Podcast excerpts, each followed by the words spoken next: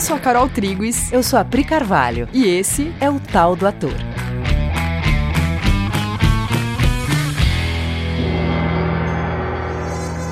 Oi, galera! Oi, gente! Beleza? O que, que foi? muito animada essa pessoa, gente! Porque falou, hein, galera? Ela começou a rir do meu lado. Gente, é o seguinte: no episódio passado, nós falamos sobre alerta de spoiler. Então, se você não ouviu o episódio passado, já para, nem ouve esse, volta lá, escuta o episódio passado, depois você volta. E para você que já ouviu o episódio passado, vamos continuar. A gente falou sobre Romeu e Julieta, a gente contou em linhas gerais a história do Romeu e Julieta, e a gente falou sobre a diferença entre drama e tragédia né, sobre a tragédia não ser particular, ela ser maior do que uma individualidade, ser arquetípica, coletiva, se remeter sempre de alguma forma ao divino, né, ao que está além do mundo, além do cotidiano das pessoas. E a gente falou também sobre o fato de Romeu e Julieta, que é um texto que foi publicado em 1597, não ser um texto realista, né, na medida em que o realismo foi inventado lá no século XIX. Antes disso, o teatro era sempre poético, simbólico, ou então de costumes, ele não, ele não tinha uma linguagem realista. E então a gente quer falar sobre os símbolos que, para uma plateia da época, eram mais comuns, eram mais conhecidos e compreensíveis, mas que para a gente são distantes. Ainda que a peça de Romeu e Julieta se mantenha atual, no sentido de que ela é tão forte, ela propõe uma experiência tão forte, que mesmo sem entender direito os símbolos, você se envolve por ela, tem muito símbolo aí que a gente foi perdendo contato, saiu do nosso vocabulário, né? Então a gente queria falar disso. Então vamos falar um pouco desses símbolos para a gente se aproximar mais dessa obra do Shakespeare. Bom, a primeira frase da peça é ela começa com a frase duas famílias, ambas iguais em dignidade. Família aqui, acima de tudo, é um símbolo. É um símbolo de sistema de pensamento.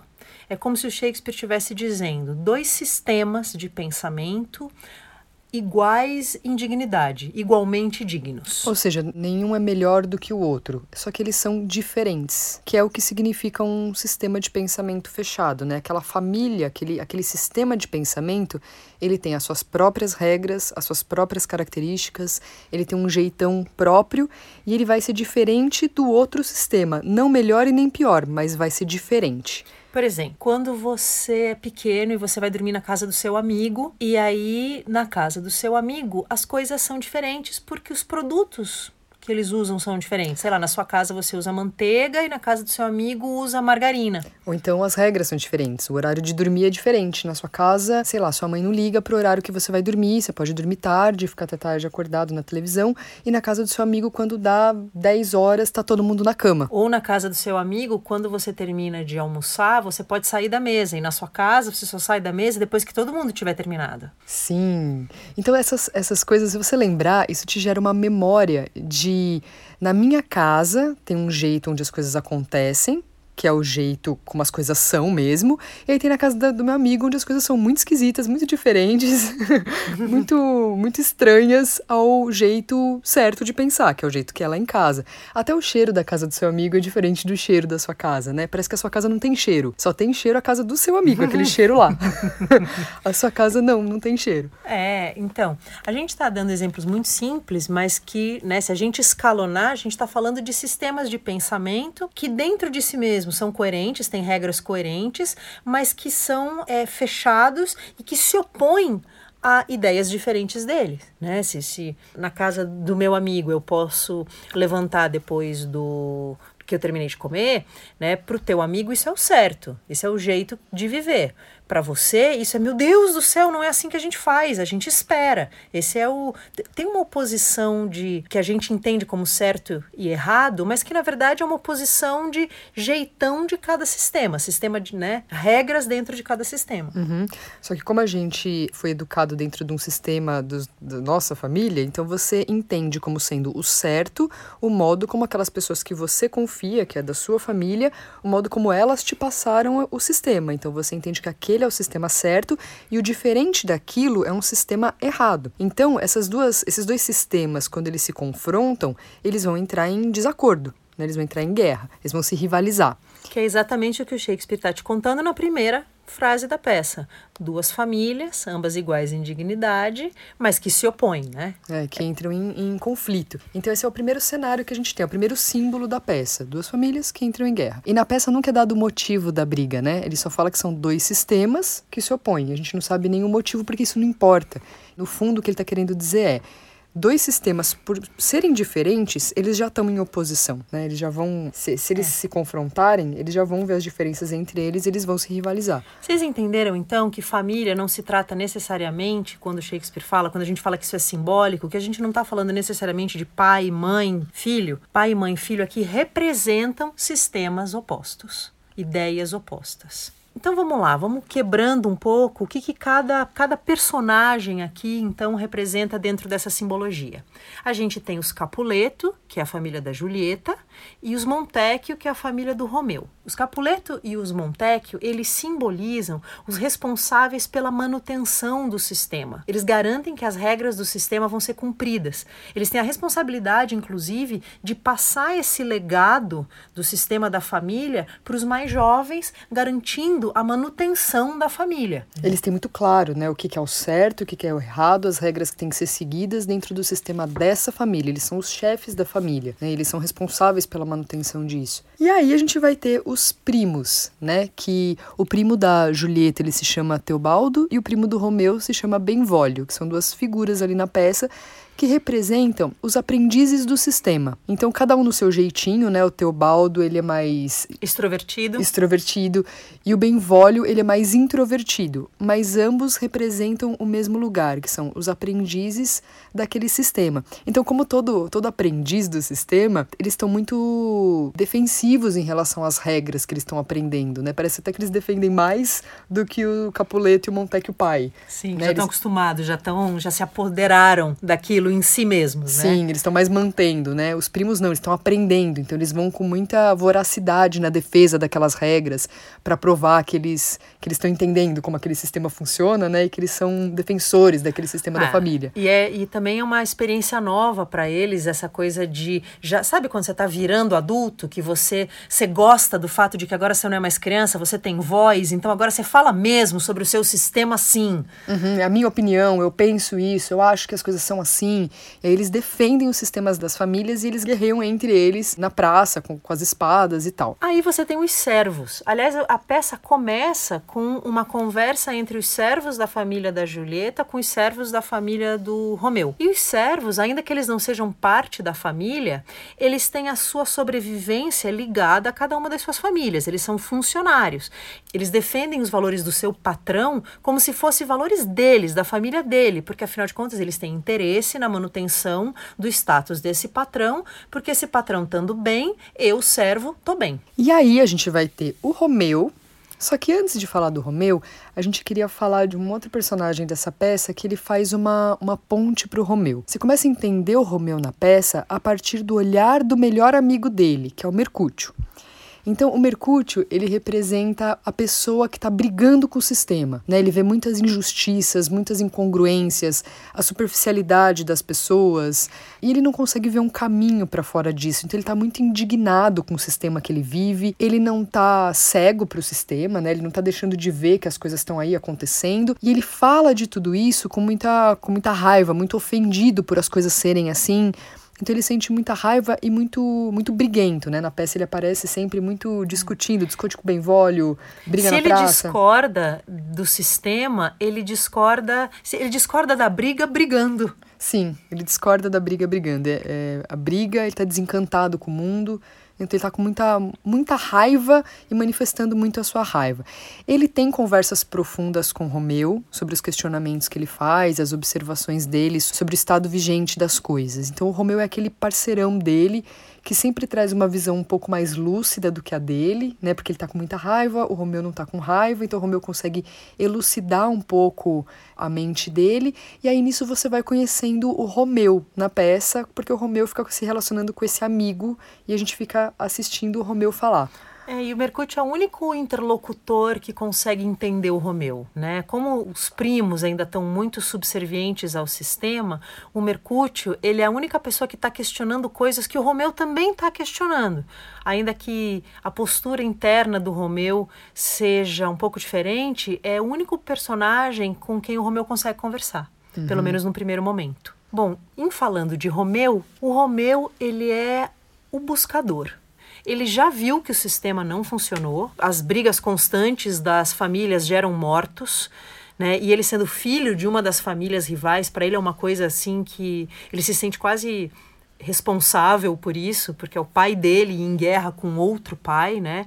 Ele percebe que essa rixa do pai com outro pai gera dor para todo mundo, não fica uma coisa circunscrita só na família dele, na outra família, é uma coisa que vaza e a afeta, vaza e afeta a cidade inteira. E ele então ele se retira desses conflitos, ele não toma parte nos conflitos e ele vai buscar uma saída, um outro jeito de viver fora do cenário da família. Tanto que na primeira cena da peça está acontecendo uma briga na praça e o Romeu não tá. Ele chega depois que essa briga aconteceu e ele vai falar sobre a necessidade do amor. Então, é, até por isso, pela busca que o Romeu tem pelo amor, que a gente tem ele como grande herói romântico, mas a gente entende que ele está muito na busca de um amor por uma garota e na verdade verdade é maior do que isso. O Romeu está na busca da solução para esse sistema de rivalidade. E ele já intuiu que é no amor que essa solução vai estar, ainda que ele não tenha conseguido encontrar isso ainda.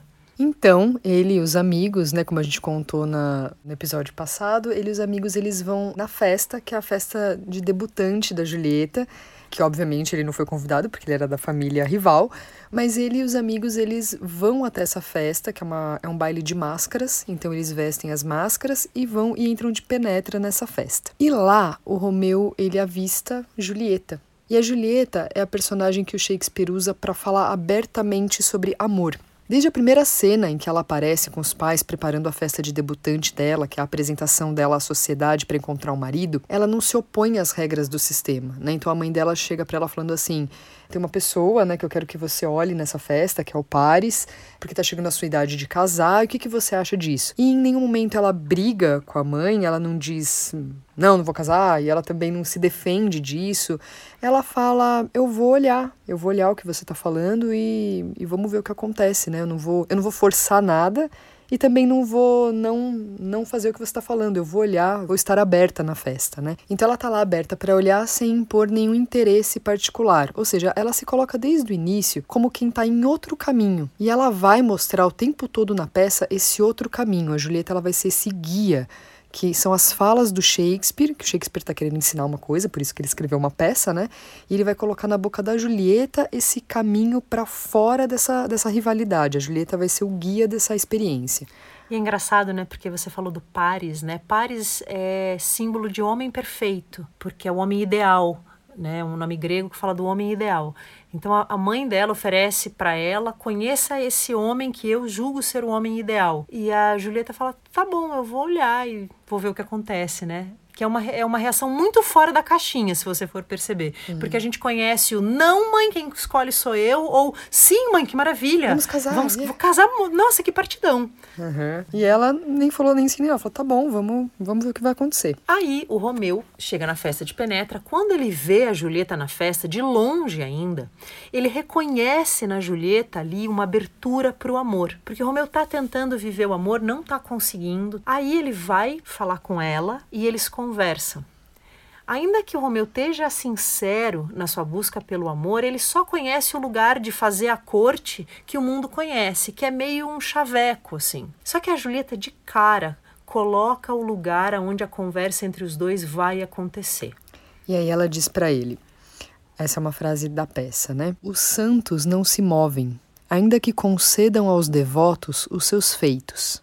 Ou seja, ali ela conta para o Romeu que ela não vai sair do lugar onde ela está para viver nada fora do, do estado de paz que ela vive. Né? Ela não vai agitar a si mesma, entrar numa, numa loucurinha com ele e ficar muito apaixonada e, ai meu Deus, não sei mais o que eu tô fazendo na minha vida. Ela vai ficar onde ela tá, o lugar onde ela habita, que tá sossegado, em paz, e se ele quiser, ele pode vir habitar esse lugar junto com ela. Porque quando ela fala os santos não se movem, ela não vai se mover do lugar onde ela tá. E é um baile de máscaras, e eles reconhecem no outro uma abertura, uma disposição para o amor mesmo através das máscaras, que é um símbolo aqui, né, que é eles veem o que está para além da, da máscara, né, para além do corpo. Eles enxergam no outro um potencial de viver esse amor. Isso que o Romeu estava buscando tanto e o que a Julieta já tinha pronto ali é, para oferecer. E aí, depois do baile, a gente vai ter a cena do balcão, que é provavelmente a cena mais famosa do teatro mundial, ou pelo menos ocidental, com certeza. Eu sempre digo que deveria ser a cena da sacada, porque sacada em inglês é balcony,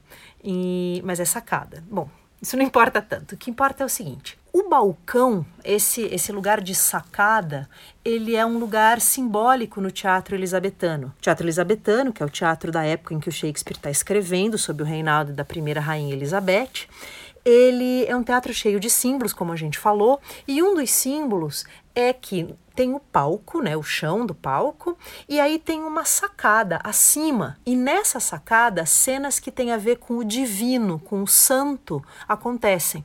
Tudo que é referente ao céu acontece nessa sacada. Lembrando que a gente está falando de tragédia, né? Então é, sempre tem a interferência do divino em algum momento da peça. Sempre algo relacionado a Deus, a divindades, vai acontecer na peça, na tragédia. E a plateia sabe desse símbolo, que no balcão ali acontecem as cenas divinas.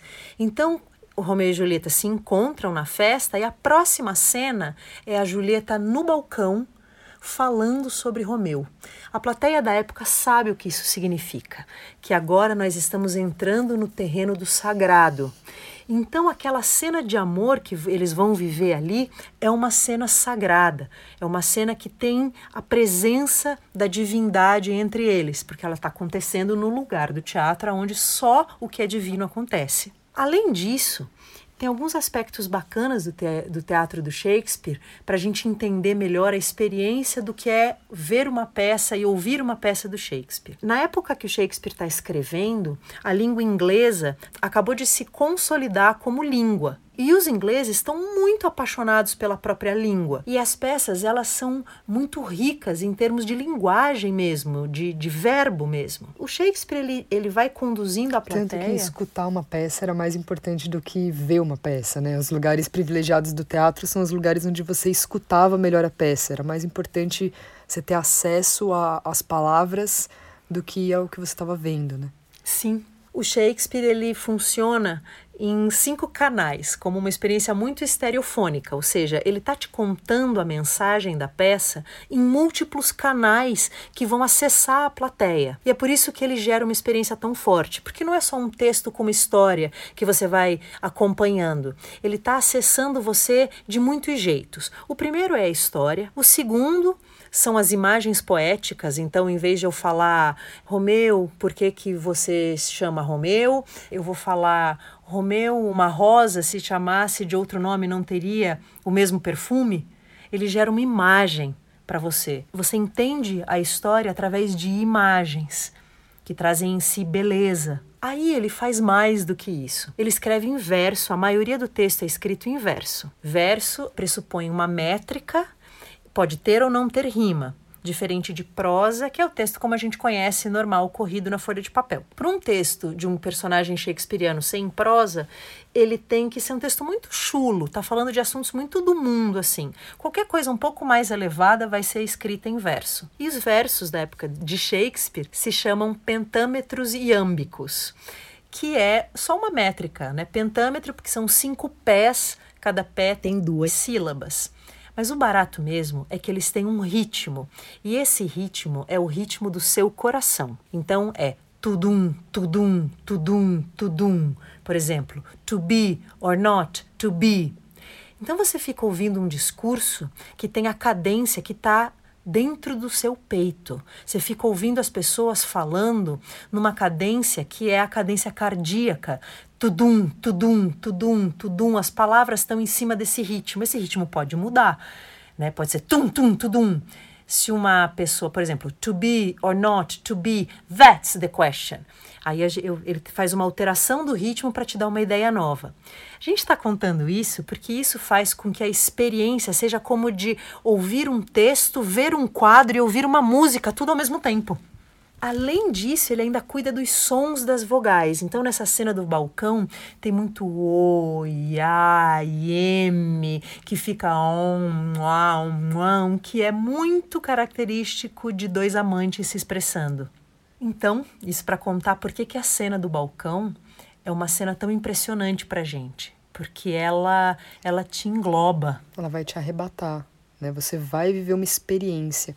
Ela é muito fora do intelecto né? Tem um tanto do roteiro da peça que está contemplando o seu intelecto, né? Você está entendendo o que está acontecendo ali intelectualmente, só que tem muitas outras coisas, tem muitas, outros, muitas outras formas de acesso né, que estão acontecendo nesse momento que faz você viver uma experiência. E quando eles falam, então, ao fim dessa cena do balcão em casamento, eles estão falando em união, em união eterna, verdadeira, fora do sistema das diferenças, fora do esquema da guerra, de defesas de ideias de famílias rivais. Julieta, inclusive, fala literalmente no começo dessa cena: recusa o teu nome, é apenas o teu nome que é meu inimigo liberta-te do teu nome. Uhum. É uma proposta né, de casamento verdadeiro, que é vamos sair desse sistema de guerra e demonstrar o amor, o que é possível viver fora da guerra se a gente se unir de verdade. E aí acontece uma coisa muito, muito legal que é no começo da cena, o Romeu está falando em versos rimados e a Julieta também está falando em versos rimados.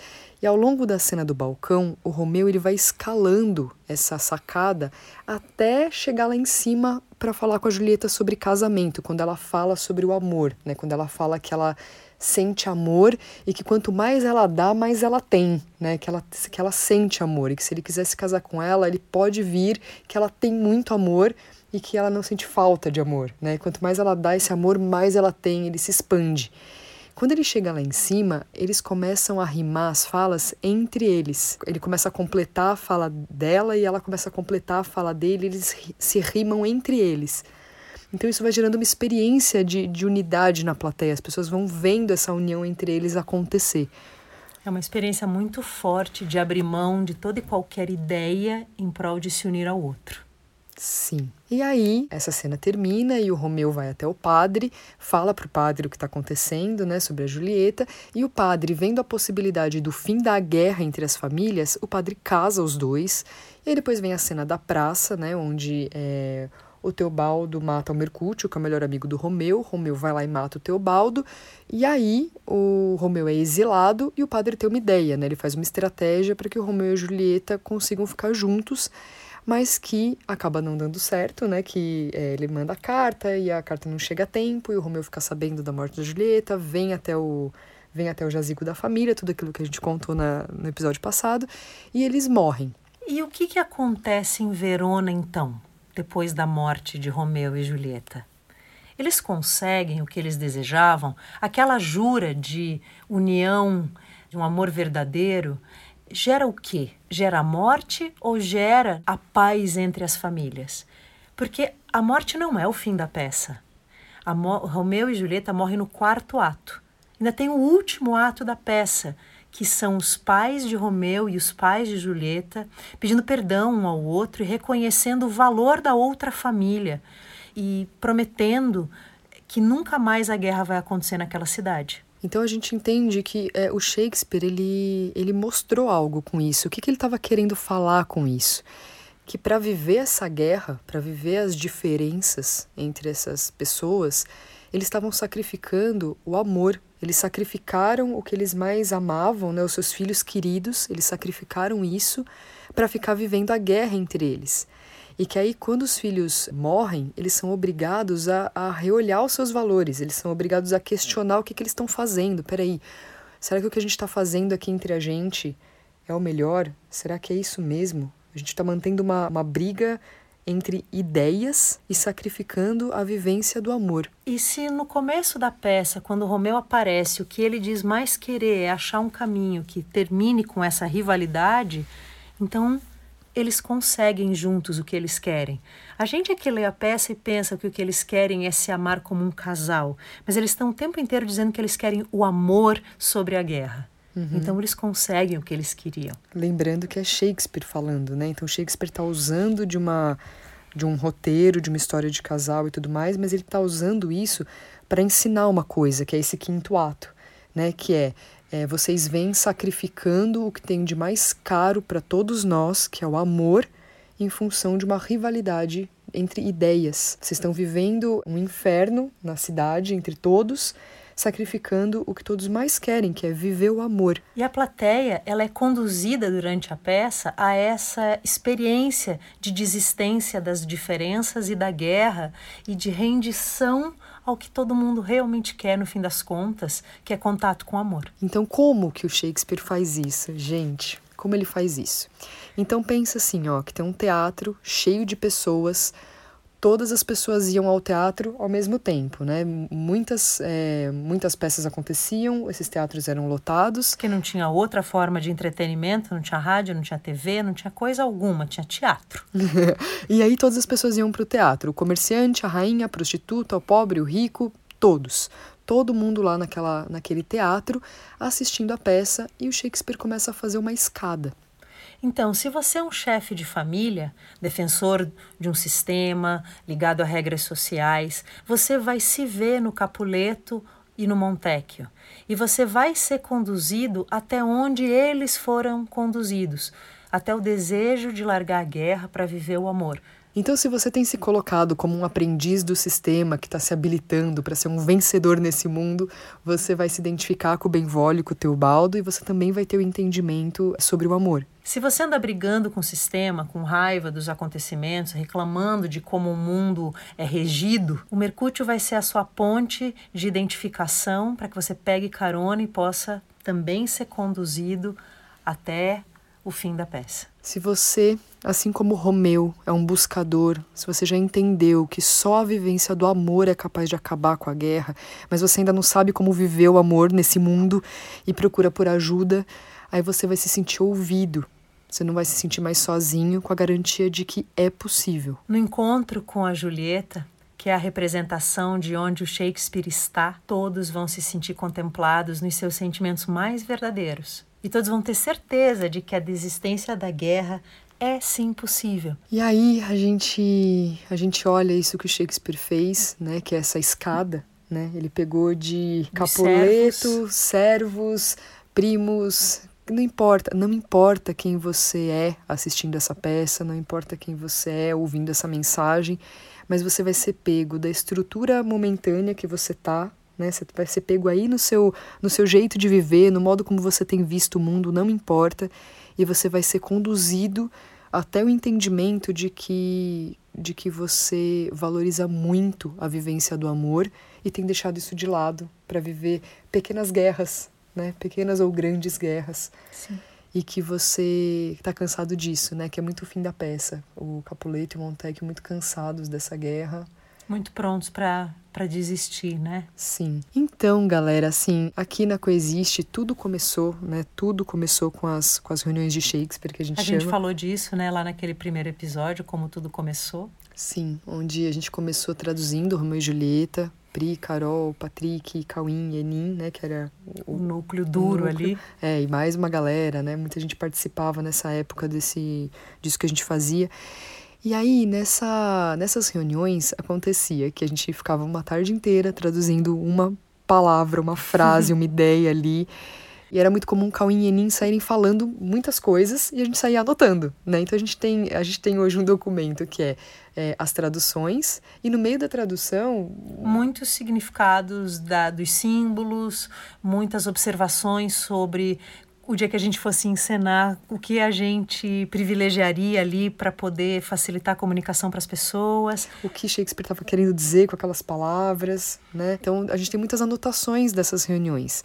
E eu queria ler para vocês, a gente vai ler para vocês um texto é, de um dia que o Cauim saiu falando umas coisas sobre Romeu e Julieta e a gente anotou exatamente do jeito que ele falou e até hoje a gente gosta de ler esse texto exatamente do jeito que ele foi falado. A gente vai ler para vocês. Na peça Romeu e Julieta, nenhum personagem tem vida própria. Todos são ferramentas de estruturação do que a peça tem que fazer você sentir. Nenhum personagem tem autonomia para fazer você sentir algo independente da peça. O vilão de Shakespeare não tem vida própria. O ator que o está fazendo tem que compreender Shakespeare.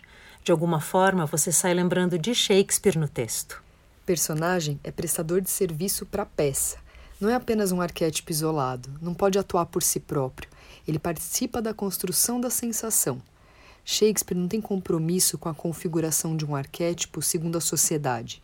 Ele se adona do personagem para usá-lo como ferramenta. Para Shakespeare, o personagem é visto não com a superficialidade costumeira com a qual aquele arquétipo é visto e interpretado socialmente. O herói não é o oposto do vilão, mas apenas uma outra construção que, em última instância, demonstra uma diferença de autoconceito de uma mesma origem. A variação de personagens nada mais é do que uma psicoterapia vários personagens para explicar as mais diversas ferramentas ardilosas para encenar equívocos de autoconceito. E sendo assim, nenhum vilão ou herói é menos ou mais importante no cenário. Eles não constituem uma ordem de grandeza de importância, nem um critério de julgamento. Eles não são matéria-prima de julgamento. São ferramentas a serviço de uma arquitetura de elucidação. Eles não são bons ou maus, são apenas aspectos. Então Shakespeare não confirma equívocos de autoconceito e não dá realidade a ilusões sobre a vida. Shakespeare não se fideliza a nenhuma ótica social a respeito de um personagem, mas assume o compromisso de evidenciar uma ótica realista a respeito das mais variadas formas de apresentação de caminhos que precisam muito mais do que ser julgados, ser transformados em oportunidade de reencontro com a vida ou consigo mesmo. Todas as construções, todas as peças, todos os roteiros são apenas variações ou caminhos que, em última instância, levam ao mesmo lugar e contêm dentro de si uma atmosfera que traz consigo uma sensação de absoluto acolhimento e conforto. Todos os personagens são acolhidos pelo entendimento correto da vida. Por isso que em Shakespeare parece que todas as peças têm um tom romântico. Por isso, em Shakespeare, todas as peças se remetem espontaneamente ao estético e ao belo, que são condições intrínsecas à verdadeira visão dos fatos. As pessoas imaginam que Shakespeare era um grande escritor que escrevia coisas bonitas, mas a beleza e a estética dos textos de Shakespeare nascem na espontaneidade do compromisso com a vida. Assim como esse texto, né, que foi falado dessa forma, e a gente está repetindo ele aqui e é isso, amores. A gente queria muito compartilhar com vocês tudo que tem dentro de Romeu e Julieta, porque Romeu e Julieta é uma peça que não é à toa que é considerada a maior história de amor de todos os tempos. Não é à toa, gente. E o mais interessante é que a história de Romeu e Julieta, ela não foi originalmente criada por Shakespeare. Essa história de um casal que quer viver o amor acima de tudo e disposto, inclusive, a se precisar entregar a sua vida para isso, é uma história que existe em todas as regiões do mundo. Na Escandinávia, com o nome de Tristão e Isolda, enfim, no Japão tem correlatos. Shakespeare pegou uma história do nosso inconsciente coletivo e escreveu uma peça para perpetuar essa, essa lição e esse desejo que já mora no coração de todo mundo. Que é viver um grande amor. Né? Todos nós, é, a, gente, a gente assiste esse tipo de coisa e ninguém consegue dizer que não gostaria de viver assim. Todo mundo identifica dentro de si a vontade de viver de maneira muito amorosa. E então, um grande amor é grande, é coletivo. É coletivo, é, é para todos, todos. É para todo mundo, todos merecem e você vai querer viver isso com todas as pessoas. E é isso, gente. Muito obrigada, amores. Que gostoso. Um beijo, até semana que vem. Tchau.